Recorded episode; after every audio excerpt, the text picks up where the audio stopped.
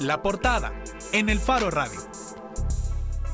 Estamos en, de regreso en el Faro Radio, estamos con la portada y eh, un poco de lo que veníamos hablando. Nayib Bukele, el candidato presidencial de Ghana, prefirió no debatir el domingo 13 de enero y optó por presentar su plan de gobierno en un evento televisado y pregrabado. El candidato de Ghana dijo que unas 1.400 personas ayudaron a la creación del plan y que este contenía unas 1.000 páginas, son un poco menos, son como 932 según lo, que hemos alcanzado a leer hasta ahora. Bukele habló sobre lo que consideró sus proyectos insignias en una presentación eh, de dos horas. Por ejemplo, Bukele prometió rescatar el puerto de la Unión y el de Acajutla y cuadruplicar sus capacidades. También habló de rescatar el tren de la costa y hacerlo funcionar como un transporte de carga y de pasajeros desde la Unión hasta el puerto de Acajutla, atravesando casi todo el país. Eh, habló de construir un aeropuerto en el Pacífico a través de un socio público-privado que garantizaría al menos en una primera etapa el tráfico de más de 330 mil pasajeros anuales para el año 2021. Ninguna de esas apuestas cuenta, sin embargo, con un monto de inversión y con un estimado de población beneficiada con estos proyectos. Bukele además propone la remodelación de centros históricos de 10 cabeceras y en total 50 eh, municipios en todo el país. Una propuesta que entra en, conflicto con las responsabilidades propias de las alcaldías y sobre la que el candidato tampoco especificó cómo se financiaría. Además, eh, una que, también llama la atención, promete iluminar el 100% del país con eh, luminarias LED, que además reducirían, según él, la huella de carbono que produce El Salvador. Para analizar un poco estas grandes apuestas de infraestructura y de reordenamiento que propone Bukele, ya lo sabemos como, alcalde de San Salvador, también fue una de sus principales bases tenemos hoy invitados a dos expertos. Joaquín Aguilar es arquitecto y restaurador graduado con maestría en Italia y es fundador de la Dirección de Sitios y Monumentos de la entonces Dirección de Cultura, hoy Ministerio de Cultura. Bienvenido, Joaquín. Y está también con nosotros Saúl Castelar, quien es ingeniero civil con maestría en planificación de transporte de la Universidad de Texas. Saúl también ya lo hemos tenido en otros programas hace algunos años. Bienvenido, Saúl, de nuevo. Gracias y buenas tardes para todos. A ver, eh, eh, empecemos entonces hablando un poco de estas grandes apuestas de infraestructura antes de desmenuzarlas uno, una por uno. ¿Qué debe contemplar un proyecto de infraestructura para que pueda ser factible? Eh, bueno, si, si, me dejan comenzar a mí, yo creo que tenemos a la par del, aeropuerto de la Unión para entrar en, un detalle específico, un ejemplo de cómo no se debe de planificar la infraestructura, y es el caso del, del puerto de la Unión, precisamente. Eh, yo recuerdo cuando se planificaba el puerto, allá por el 2003, eh, hacía una, un estudio de posgrado de gestión portuaria en Valencia y unas personas de, que, que, me daban clases me decían, a mí, mire, el problema que yo le veo a eso es que no se sabe de dónde va a llegar eh, demanda para ese puerto. Entonces, partir de una premisa de que yo voy a construir algo para después encontrarle demanda, eh, me parece un primer punto a, rescatar. Y en las propuestas que se han visto en este momento, eh, se ha hablado de, de, unas apuestas de infraestructura, pero no se ha dicho exactamente cuál es la demanda real y de dónde va a salir. Entonces ese podría ser un buen punto de partida. Es como, como me recuerdo una famosa frase de la de, de, una película que se llama Campo de Sueños, de construyelo y ellos vendrán. Esa lógica no, no debería de aplicar. esa lógica para, para, proyectos de gran envergadura no debe de aplicarse. Tenemos que, que trabajar eh, a partir de un estudio, de tener una demanda real y tratar entonces de satisfacer esa demanda antes de poner, digamos, los bueyes delante de la carreta. ¿verdad? Joaquín, quisiera agregar algo a este, a este punto. Sí, yo creo que, que, que, siempre se debe partir también de un diagnóstico, pues, porque no podemos, este, a mí lo que me interesa y me parece, este, me parece que está bien que se, que se toque ese problema de los centros históricos, ¿verdad? Pero sí también habría que ver cómo es que se va a lograr eso porque no se trata solamente de recuperar plazas y, parques, sino que también de resolver problemas graves de la, de la comunidad, del, ¿verdad? de la ciudad, como por ejemplo los, eh, los vendedores ambulantes, ¿verdad? O sea, no solamente, digamos, o la seguridad, ¿verdad? Por ejemplo, este, sí es, bonito porque, por ejemplo, el Centro Histórico de San Salvador este, nunca se había hecho una cosa así de, de con tanta, ¿cómo se llama?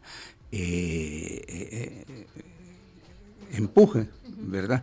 Pero también es cierto que se, que se han transcurado estos otros este, elementos, ¿verdad? Y, también eh, siento yo que falta, yo saqué un artículo en la, en la UCA sobre la, en la Casa de Todos, en la que analizaba cada una de las propuestas, ¿verdad? Sí, quizás un poco antes de entrar en el punto específico de los centros históricos y entender también lo que decía el ingeniero respecto a eh, saber cuál es la demanda real o si hay un argumento, digamos, eh, de uso para que pueda ser eh, eh, factible una propuesta. Hablemos específicamente de uno de los que quizás ha sido más vendido desde el principio por parte del candidato, eh, que es el aeropuerto, el llamado aeropuerto del, del Pacífico. Él, por ejemplo, en la propuesta da estos detalles. Dice, tráfico pasajeros proyectado para el año 2021, 330 mil pasajeros, 2045, 1.1 millones de pasajeros anuales, etapas proyectadas de construcción para 2020-2021, una fase inicial, y dice que el modelo de negocios es una especie de asocio público-privado.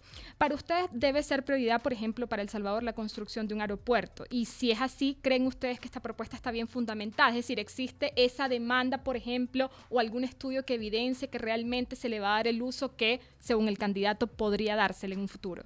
Eh, a ver, eh, para hablar un poquito de números, eh, nos podemos referir al, aeropuerto Comalapa, ¿verdad? El aeropuerto Comalapa tiene una demanda anual de aproximadamente 3.2, 3.4 millones de pasajeros eh, anualmente. Entonces, si estamos hablando de 300 mil pasajeros, creo que lo que han dicho es bueno. Consideramos que a lo mejor el 10% de esa demanda que está ahorita actualmente ocupando el aeropuerto de Comalapa, señor Romero, puede ir y ocupar el aeropuerto de la Unión. Eh, la idea de mejorar, digamos, la capacidad aeroportuaria de la zona de la Unión no es nueva. Eh, revisando otros de, de, las propuestas que hay por ahí en el documento del, del, del, FMLN, también se habla de que es necesario mejorar el, aeropuerto de Hawái o la pista del Hawái, que es una pista eh, militar. Eh, en el contexto de la mejora del aeropuerto del puerto de la Unión, disculpas, sí es importante, digamos, ofrecer, digamos, algún tipo de conexión aeroportuaria aérea y, entonces en ese contexto sí puede ser eh, importante, digamos, una mejora de, una pista, pero no tal vez pensar en un aeropuerto que va a competir directamente con Comalapa. Es decir, tenemos que tener una visión gradual eh, y eh, ver un contexto regional para poder tomar decisiones graduales que lleven un sentido y una secuencia lógica en el tiempo. Por ejemplo, en diciembre de 2017 ya se hablaba del primer asocio público-privado para crear un nuevo terminal para el aeropuerto eh, Oscar Alrufo Romero. Sin embargo, a mitad del año pasado ni siquiera se había suscrito el contrato. A la fecha tampoco sabemos si hay algún avance. Es un proyecto que está siendo liderado por Fomilenio 2. ¿Es viable plantear la construcción, por ejemplo, de un nuevo aeropuerto a través de un asocio público-privado para el año 2021, en dos años? Eh, otra vez, si estamos hablando de que vamos a proveer de alguna pista que se pueda utilizar para atender, digamos, eh, personal de negocios que va a tener que ir y llegar a, ver eh, cosas con el puerto de la Unión, si es que el puerto de la Unión comienza a dinamizarse y empiezan a llegar eh, barcos contenedores a la zona, creo que sí es posible hacer algo pequeño. Pensar que vamos a tener un aeropuerto con la digamos, la mitad de la capacidad de la que tiene el aeropuerto de Comalapa para el 2020, 2021, me, parece poco factible.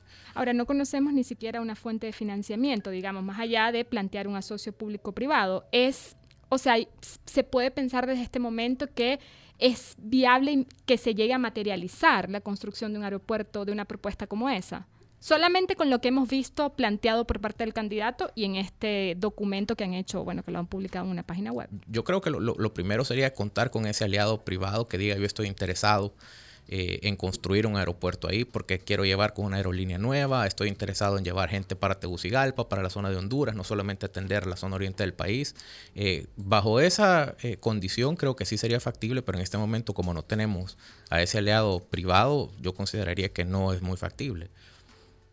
Otro de los puntos también importantes que ya mencionaba eh, Joaquín Aguilar era la remodelación que plantea de centros históricos en diferentes municipios, estamos hablando de 50. ¿Es posible replicar lo que hizo eh, Nayib Bukele siendo alcalde de San Salvador acá, replicarlo en otros, en otros municipios? Bueno, eh, difícil porque también las dimensiones de, de, la capital son, son diferentes, ¿verdad? Este Y, por otra parte, eh, siento yo que hay como, como deficiencias todavía a nivel nacional en cuanto a la ejecución de los planes de desarrollo urbanos, ¿verdad? Porque nosotros tenemos una cantidad eh, bastante grande de planes de desarrollo urbanos, pero la ejecución se ve a cero. O sea, yo vi, por ejemplo, en, en Sonsonate como dos este, planes de desarrollo urbano y la ciudad de Sonsonate es un caos terrible. Y partiendo de que primero tenés que tener un plan de desarrollo urbano para poder después, dentro del plan de desarrollo urbano, un plan de, recuperación, un plano particularizado, dijéramos, de la conservación del centro histórico de cada, de cada ciudad, ¿verdad? Entonces, después, por ejemplo, también en, ya en 19, cuando fue el terremoto de Jucuapa, eh, ya había, no me, yo soy malo para el nombre, este, había venido una empresa que creo que era de los Rockefeller para hacer el plan de desarrollo urbano de San Miguel. Y el, el, el, si usted ve, San Miguel y después han habido otros, como, hay como tres planes de desarrollo urbano de, San Miguel y la ciudad es un caos, un caos horrible usted. En San Miguel no se toma en consideración en el mínimo al peatón, o sea, hay aceras de 30 centímetros. Este, en la esquina de una de las iglesias más antiguas del país y más bonitas del país, eh, si no tienes cuidado te vas en el tragante. ¿verdad? O sea, no, no, han servido para nada los planes de desarrollo. y ha logrado... que, habría que hacerlos, pero también quizás crear una ley que obligue a los municipios a ejecutarlos. Eso, eso creo que es uno de los puntos, porque vaya, revisando el, el, el, plan de, de, de, Bukele, nosotros nos encontramos uno que, que, plantea la, la, la, la recuperación o revitalización de 50 municipios, de centros históricos de 50 municipios del país, pero además menciona por nombre algunos de, las cabeceras. Dice eh, el Centro Histórico de Santa Tecla, Centro Histórico de Santa Ana, eh, que para decir, solo para nombrar un ejemplo, ambas alcaldías actualmente y cuando asume el nuevo presidente estarán en manos de arena. Eh, luego habla de Centro Histórico de San, Zacatecoluca, San Vicente, restauración de la alcaldía y del teatro de San Vicente, construcción de un bypass en todo el centro de San Vicente, recuperación y revitalización del Centro Histórico de la Unión y de San Miguel. Joaquín, eh, la, labor o, la tarea de revitalizar o de recuperar centros históricos debería ser algo que el Ejecutivo eh, priorice o, que, o, es parte de las tareas del Ejecutivo, porque usualmente siempre se ha visto como un tema que tienen que atenderlo las alcaldías. Bueno, a mí eso no me parece mala idea, o sea, porque necesitan como la, eh, ¿cómo se llama? Las alcaldías como también tener un, eh, un, empujón, digamos, no solo, digamos, moral, sino que también financiero, ¿verdad?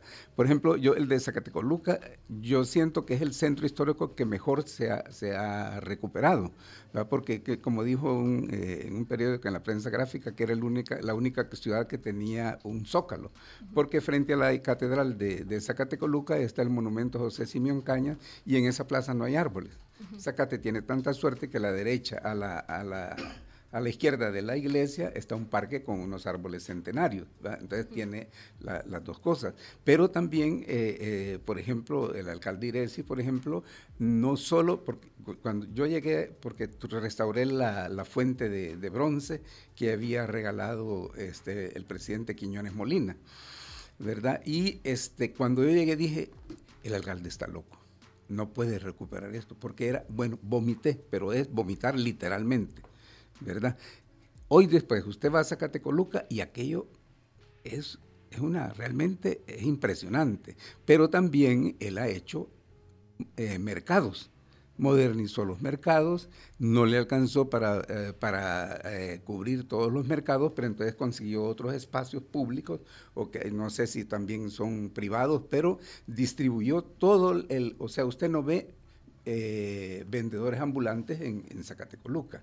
O sea, esa sí es una, recuperación integral del centro histórico.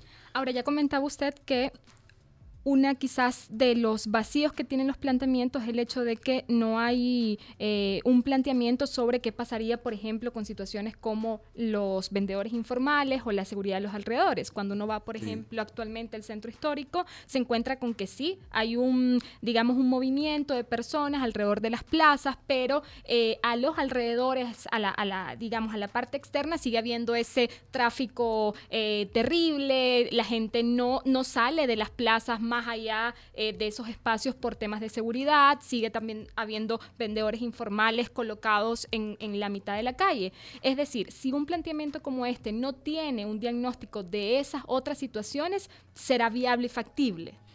No, o sea, tiene que haber unos estudios primero, ¿verdad? Siempre generalmente se hace, antes del desarrollo, el plan de desarrollo se hace el diagnóstico, ¿verdad? Que cuesta dinero también, ¿verdad? Por ejemplo, ya Santana ya tiene un, un plan de protección de, de, de, la ciudad, que lo, lo financió el BID, creo yo, y lo hizo una experta española muy buena. O sea, el plan es bien sencillo y, y, y, y práctico. ¿Verdad? Claro, para ejecutarlo posiblemente van a necesitar unos 30 millones de dólares, ¿va? porque para eh, reacondicionar el mercado este, se necesita dinero, ¿verdad? Porque ya dicen no hay necesidad de hacer otro mercado, pero es tan alto que se puede hacer de dos plantas. Pero ese hacer de dos plantas también significa mucho, mucho dinero, o recuperar, por ejemplo, la Escuela Mariano Méndez, la alcaldía, que es una joya a nivel nacional y además única. No hay otra alcaldía más este, impresionante y más histórica que la de, que la de Santana. pero está en una situación bien delicada. O sea, un incendio en ese, en ese, en ese edificio sería fatal. Y que yo sepa, no tiene ni una instalación eléctrica buena ni un sistema contra incendio. Entonces todo eso, eh, pero ya en, Santana está adelantado porque ya tiene un plan, ¿verdad? Donde tú te puedes guiar y decir, voy a hacer, le voy a dar prioridad a esto, voy a, ¿verdad? O sea que sí, eso es lo que se tiene que hacer. No sé cuánto costó el, ese plan, pero yo creo que mínimo unos 30 mil dólares tiene que, cuando no más, siendo una extranjera la que, la que lo realizó. Eso solo es como decir el, el plan, ¿verdad? La parte teórica. Saúl, en, su respuesta anterior, Joaquín ya mencionaba el tema de mercados, o sea, la necesidad de mercados aparejado al tema de la recuperación de centros históricos.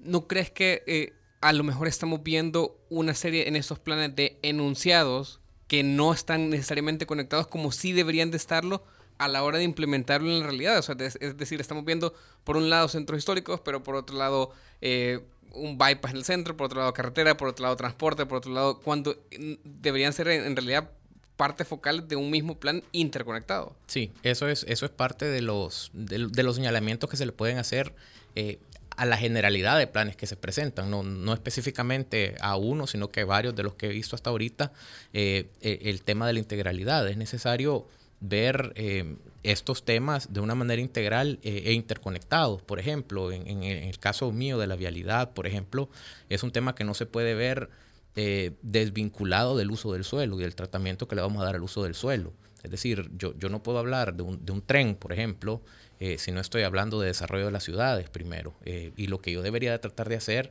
es de reducir la necesidad que las personas tienen de viajar. ¿Y cómo hago eso? Bueno, yo tengo que llevarles a su punto, de, al lugar donde ellos viven, todas las condiciones para que las necesidades de desplazarse sean menores. y eso ha sido tradicionalmente en, la forma que hemos planificado, digamos, nuestro territorio y hemos planificado la parte vial, eh, una de las fallas serias, de que esa integralidad ha faltado. El uso del suelo se ha planificado por un lado, la parte vial se ha planificado por otro, eh, y necesitamos comenzar a buscar esa integralidad para poder tener eh, mejores resultados en, en las condiciones de vida de la población. Eso habla un poco también de la gente que vive en un lugar y tiene que trasladarse cientos de kilómetros porque el colegio o porque los servicios básicos no los tiene y creería entonces que antes que plantear eh, rescatar el tren, que es una de sus propuestas, entonces tendría que más bien hacer un, una planificación de desarrollo, digamos, no sé si es la palabra socioeconómico o más bien social de las comunidades o de las poblaciones en determinado departamento o municipio. Exactamente, yo creo que en el rango de prioridad de, acciones, eh, el tren puede no ser eh, una de las principales. Cuando tenemos, eh, como se ha señalado, municipios donde las condiciones básicas para la población no se han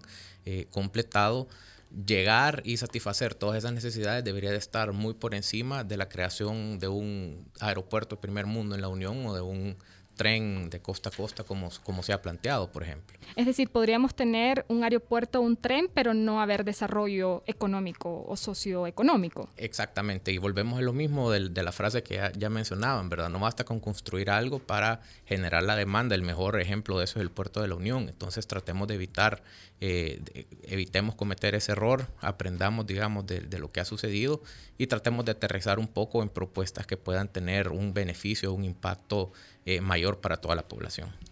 Eh, eh, este tema de, la, del tren o del transporte, creo que también toca, y me gustaría escuchar también las respuestas de los dos, porque el tren del Pacífico, digamos, es una de, las propuestas que se vendieron mejor en el, en el debate de las que, a las que Bukele le dio un poco más, de volumen. Y eso es lo que dice en, en, el plan al respecto. El tren del Pacífico tendrá como primera etapa iniciar en la ciudad de la Unión y cruce el país completo hasta el puerto de Acajutla. Contará con dos modalidades para transporte de carga de mercancía y de más productos y para transporte de pasajeros. Esto llevará al desarrollo económico, implicará la generación de empleos directos e indirectos y aliviará la crisis vehicular. Les pregunto a los dos, ¿un tren puede ser la respuesta a la crisis vehicular que enfrenta El Salvador? Yo desde el punto de vista de la ingeniería de tráfico, sí, ingeniería de transporte, tengo que decir que sí, un tren podría contribuir. Ahora yo también me pregunto y regreso al tema de las demandas cuánto es la demanda de personas que se movilizan entre la Unión y Acajutla. ¿Servirá, será importante, será, digamos, la línea o el corredor natural eh, más importante para intervenir mediante un tren? Dejo por ahí la, esa inquietud, así como también eh, la conexión de dos puertos que están sobre el mismo océano, es decir, de Océano Pacífico, Océano Pacífico, eh, tampoco parece ser como como la primera opción para, para, para conectar eh, carga, digamos, en un mecanismo de tren. Normalmente uno está pensando en canales secos para cruzar del Océano Atlántico al Océano Pacífico y viceversa, y no necesariamente una conexión sobre el mismo océano, ¿verdad? Podría ser un poco contraproducente. O, o sea, o, o, innecesario. digamos que podría no ser el mejor uso de los recursos otra vez. Yo creo que sí, que otra vez volvemos aquí, hay que hacer como estudios más profundos. Eh, hablábamos antes, este, y, yo le decía que antes de la guerra, eh, solo el tren de la Unión a San Salvador eh, daba los suficientes recursos para mantener los de Occidente. ¿verdad? Pero también este, allí hay que tomar en cuenta que ahora la guerra ya se superó, que posiblemente estaba más obligada a la gente y la mercancía, porque posiblemente era más seguro a través del tren. Pero también habría que verlo, pues no, yo no creo que sea, pues sí, que no podemos decir descartémoslo, ¿verdad? En la otra parte que, que decían, yo vi, sí vi, eh, quiero ser, este, que sí lo vi, que había que hacer una cuestión para los centros históricos, con el Ministerio de Cultura, el Ministerio de Turismo, los municipios y la sociedad civil. Eso sí lo, lo, lo, lo plantean yo creo que, que sí, que, que, que, que, bueno, pues, pero habría que, ver incluso más ministerios. Yo en la parte de patrimonial, por ejemplo, he visto eh, el Ministerio de Gobernación, por ejemplo, que tiene una casa estupenda de dos pisos en Sonsonate y se está cayendo. Yo no sé si ya se cayó, porque tengo ya más de un año de no ir a, a Sonsonate. Pero entonces, pero parecería, digo yo, ¿cómo el gobierno le puede pedir al civil que cuide el patrimonio cultural si dentro de ellos mismos no lo hace? O, por ejemplo, dicen que también el, portal Prugnera de, de, San Miguel es del Ministerio de Justicia y está caerse. Ahora, no sé, alguien quizás le, este, se le iluminaron y le cambiaron por lo menos unas dos láminas. ¿Verdad? Pero está este, cayéndose. O sea, es, yo creo que sí, falta mucho entre los ministerios, ¿verdad? Esa conexión y esa, que creo yo que lo plantean ellos en la modernización, en la parte de digital, creo yo, de, tener más interconexión, porque incluso no la hay dentro de los mismos ministerios. Ahora, hay una cosa clara en, las propuestas y es que no hay ni fuente de financiamiento ni costo de, ninguna de ellas. Entonces nos preguntamos si eso, si con esa falta, eh, digamos, de planteamientos específicos sobre esos dos aspectos, si es posible reconocer eh, en la propuesta del candidato un plan de gobierno real, si no tenemos fuente de financiamiento ni costo. Porque además es un poco el discurso también que ellos han querido rebatir, es decir, decir que después de ganar o después de llegar al Ejecutivo, ahí es que vamos a buscar el dinero. ¿Es válida una respuesta como esa? Eh, cualquier plan que se presente, puede ser incluso un plan de vida, no tenemos que ir más allá de un plan de gobierno, podemos quedarnos con ese otro ejemplo de un plan de vida, tiene que tener un presupuesto eh, vinculado y tiene que tener también un paso del cómo voy a hacer cada una de las cosas, una gradualidad de cómo voy a llevar las cosas y mientras ese tema del presupuesto y ese tema de la gradualidad del cómo y, como lo mencionábamos antes, esa sustentación que debe de haber de, eh, de dónde o el por qué estoy yo. Eh, proponiendo X o Y medidas no se tenga, creo que se puede hablar de eh, intenciones, eh, pero no necesariamente de un plan completo. Llamarle plan de gobierno eh, a lo que se ha presentado en este momento y, otra vez no quiero solamente enfocarme en, el plan que, presentó el, partido Gana, sino también el plan que vi de, del FMLN, que también tuve, tuve chance de ver un poco el tema que tampoco tiene mucho del cómo y tampoco tiene eh, financiamiento. Entonces son, son dos partes importantes y creo que también la ciudadanía debe de preguntarse, bueno, están estas propuestas, parecen buenas, pero, pero ¿cómo y de dónde va a salir el recurso, de dónde va a salir la demanda para justificar estas intervenciones? Hay que ser críticos en ese sentido. ¿Y creen ustedes que tomando en cuenta que Nayib Bukele, digamos, viene ahora de un tercer partido, digamos, en, en, esta, en este sistema tradicional de siendo Arena y el FMLN los que siempre han controlado los poderes públicos, eh, donde ahora para cualquiera de estas propuestas tendría no solamente que aliarse en la Asamblea Legislativa, sino también, ya lo decía, decía Rauda, eh, para propuestas que tienen que ver con la alcaldía, con alcaldes de estos otros partidos, creen que hay posibilidades reales de alianzas desde el Ejecutivo, a partir de que sea Nayib Bukele el que gane la presidencia, eh, para poder resolver y solventar y darle respuesta a estas promesas que por ahora pues son promesas eh, de, campaña electoral. Bueno, yo creo ahí que, que, que, va a ser, que eh, muy, muy, muy, muy difícil, pero debería de darse. O sea, yo creo que, que, los salvadoreños tendríamos, en este caso, digamos, dado, si se, se llega a esto, digamos, de ganan ahí y todo, debería los otros partidos de, de, abrirse, pues, ¿verdad? Y tratar de solucionar los problemas juntos, pues. O sea, si vamos a seguir peleando, pues no, no vamos a llegar ni a la esquina, como dicen, ¿verdad? Entonces yo creo que, que, que ahí es una cuestión como de, como de ética, dijéramos, de los, de los partidos, ¿verdad? Ahora, creo que también esto... solo es que no le parece como bien, bien optimista de su parte el pedirle eh, ética a los partidos políticos salvadoreños o, el pedirles que se esfuercen por algo que, que, siempre se ha dicho, siempre se hablaba en este país de grandes pactos de nación, básicamente desde el 92, y rara vez se han cumplido. Incluso hace dos años la ONU se fue de un esfuerzo de sentar a los partidos en una sola mesa para acordar una gran agenda de país. O sea, lo que digo es un poco optimista. No, yo no soy optimista, yo digo debería. Claro. O sea, que, que, debería. Lo que tú dices es también. A mí, por ejemplo, ahorita que, fueron el, eso, eh, ¿cómo se llama? El, debate. el debate. Entonces, este, cuando hablaron del, de la CICIC, los dos partidos grandes dijeron que no había necesidad porque había una institucionalidad fuerte el partido de Vamos dijo, miren, yo estaba de acuerdo que no hubiera una CICIC, pero viendo el tipo de la elección del nuevo fiscal, yo creo que es necesario. A mí me llamó la atención que después ningún político, eh, yo estuve viendo, no me acuerdo, estaba creo yo que Rubio y otros, ignoraron completamente el hecho de que, de que Vamos había planteado esa parte tan importante. Entonces me dio la, eh, eh, entonces digo yo, ¿Cómo es posible que vamos a, seguir adelante si estamos diciendo que tenemos una fuerte institucionalidad cuando no existe? O sea, sí, estamos ante un problema crucial, creo yo, en, este momento, ¿no? Gracias a Dios que, Silva Ábalos, Héctor Silva Ábalos, lo sacó en un artículo en Factum. Lo de los audios. no, lo de los, sí, pero lo de, lo de Alvarado que dijo que no, que, que, que, no había una institucionalidad fuerte y que por eso, ante este, esta, este hecho de la elección del fiscal, él sí proponía la CICIG.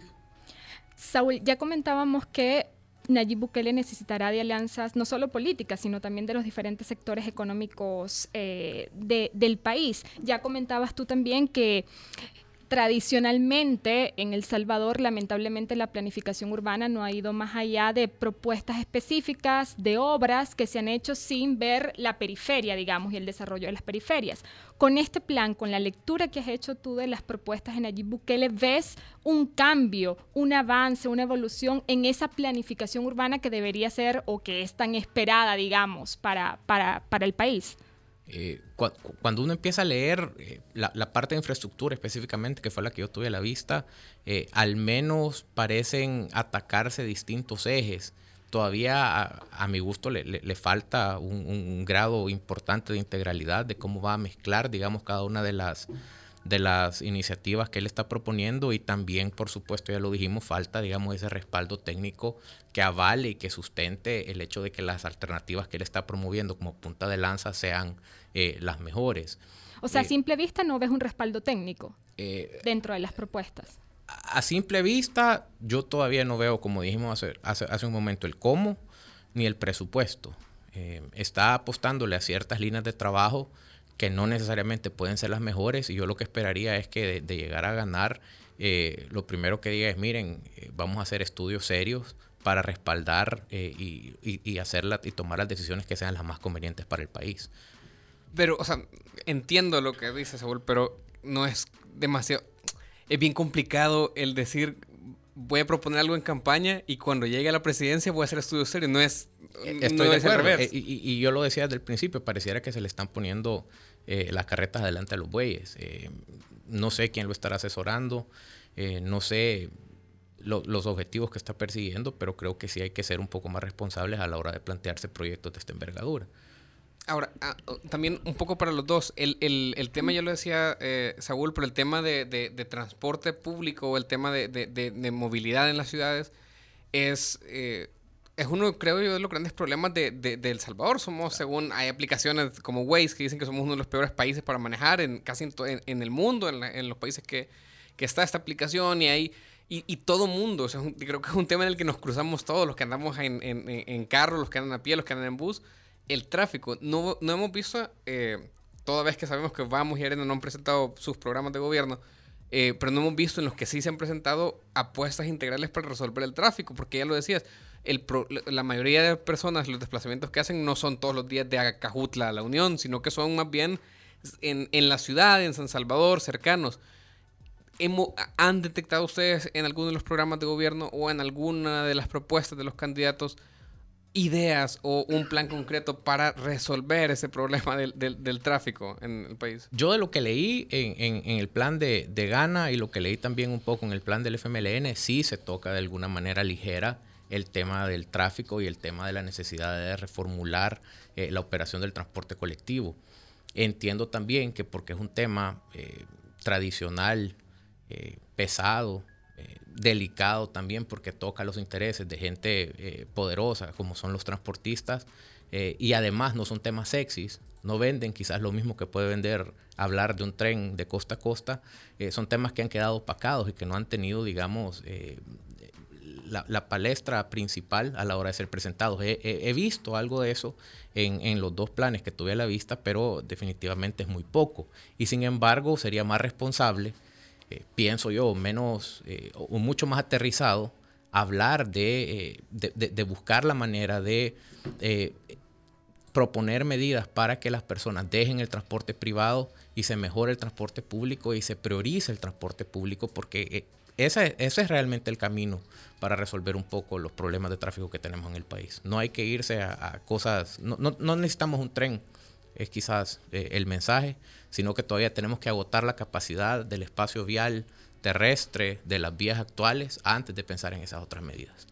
¿Creen ustedes que hay posibilidades con este plan de gobierno de que las comunidades eh, es decir, las comunidades que realmente, por ejemplo, no tienen acceso a las redes sociales porque el candidato de alguna manera ha hecho ver que miles de personas formaron parte de la propuesta, pero no sabemos realmente a qué estrato específico, eh, de dónde proceden estas personas o si son solamente quienes usan redes sociales, pero las comunidades alejadas, digamos, de este, de este mundo tendrán posibilidades con este plan de sumarse de alguna manera a, dar su opinión sobre qué les parece eh, cualquiera de esas propuestas.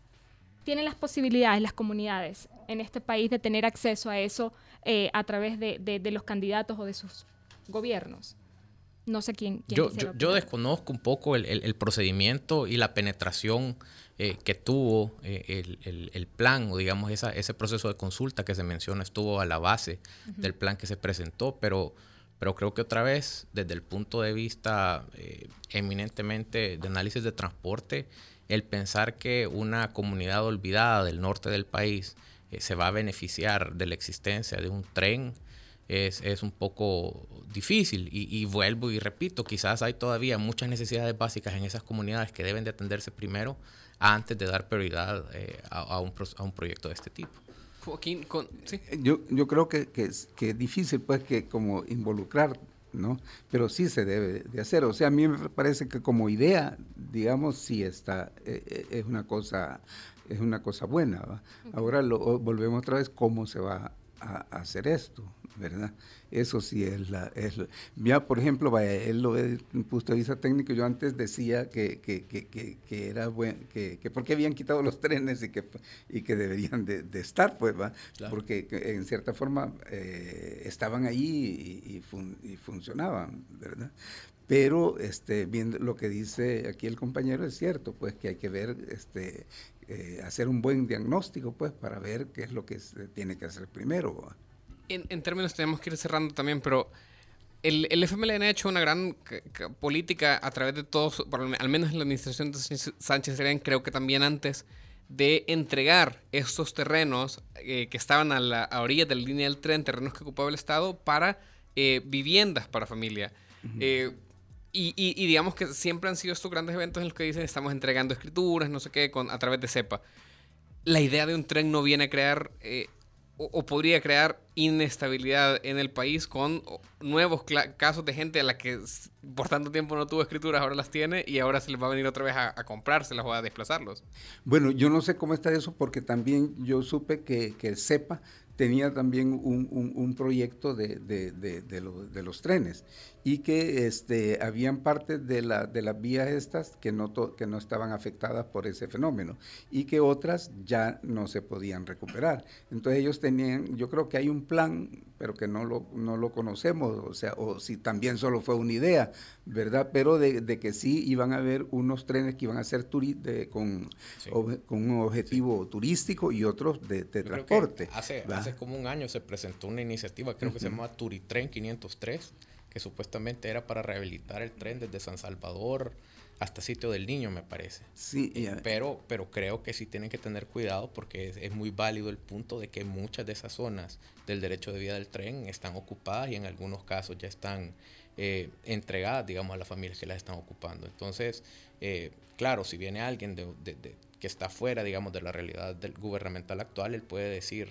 eh, que va a rehabilitar y en realidad él puede buscar otro, otro trazo para llevar el tren adelante, pero no son cosas fáciles de hacer nuevamente, va a requerir de estudios, eh, va a requerir de, un eh, proyecto medioambiental importante también, la factibilidad para poder tirar un tren de costa a costa. Eh, o de punta a punta del país y entonces probablemente los tiempos que se están planteando no sean los que se están reflejando en, el plan que se ha presentado. Ya, había una idea de, un aeropuerto en Oriente, incluso en los años 50 con el coronel Osorio. Yo creo que es el presidente que más ha hecho con... Dicen que porque el café era, estaba en su boom, pero yo creo que el café ha estado para abajo y arriba en todas partes, ¿verdad? Y, sí este, fue esa propuesta, aprovechando el terremoto de, de, Jucuapa. ¿verdad? E incluso ahí es donde yo me di cuenta de que, de que había un plan de desarrollo para San Miguel. Bien, qué interesante. Yo no, no, no, tenía claro eso de que no es exactamente una nueva idea lo del aeropuerto en la zona oriental. No, y que ojalá también que en próximas elecciones los candidatos tiendan a mostrar sus planes de gobierno con mucha más anterioridad que dos o tres semanas antes para por lo menos pedirle estudios medioambientales a ver si los tienen sobre esas propuestas. Lo importante es que tengan un poco más de, de sustento, creo yo, es decir, que hagan un poco más la tarea eh, y, digan realmente, miren, las demandas que sustentan eh, el interés que yo tengo por esta o esta iniciativa eh, salen de aquí, están aquí en la mesa para que todos los podamos valorar. Eso creo que es importante y nuevamente va para todos los candidatos y para la práctica que normalmente tenemos de cómo presentamos planes de gobierno. cuando se está en campaña política. Bien, muchísimas gracias eh, Saúl, Joaquín, por acompañarnos este día para eh, analizar un poco estos planes que hemos visto hasta ahora.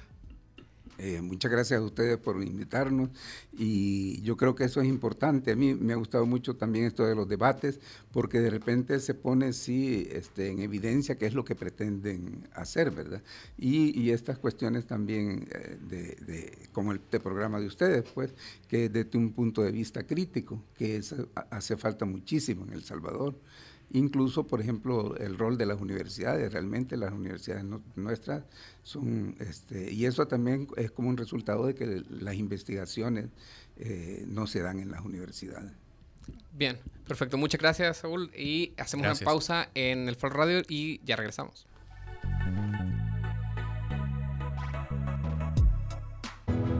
Hacemos las cosas como nadie más puede hacerlas y así hemos asegurado nuestro éxito. Somos la aseguradora número uno en El Salvador por más de 22 años. Los líderes siempre buscan la forma.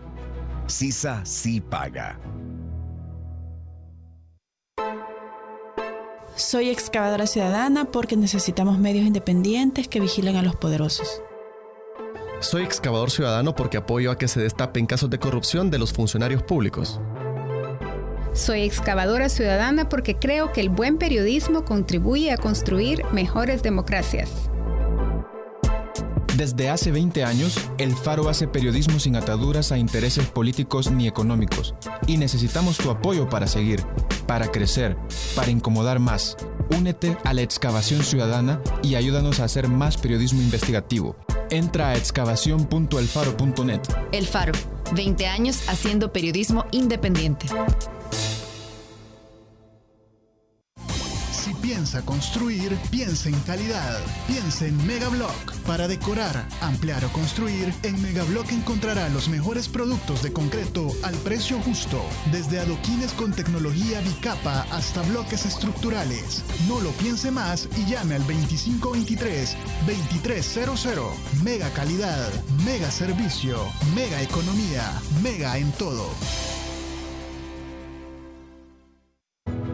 Hacemos las cosas como nadie más puede hacerlas y así hemos asegurado nuestro éxito. Somos la aseguradora número uno en El Salvador por más de 22 años. Los líderes siempre buscan la forma. CISA sí paga.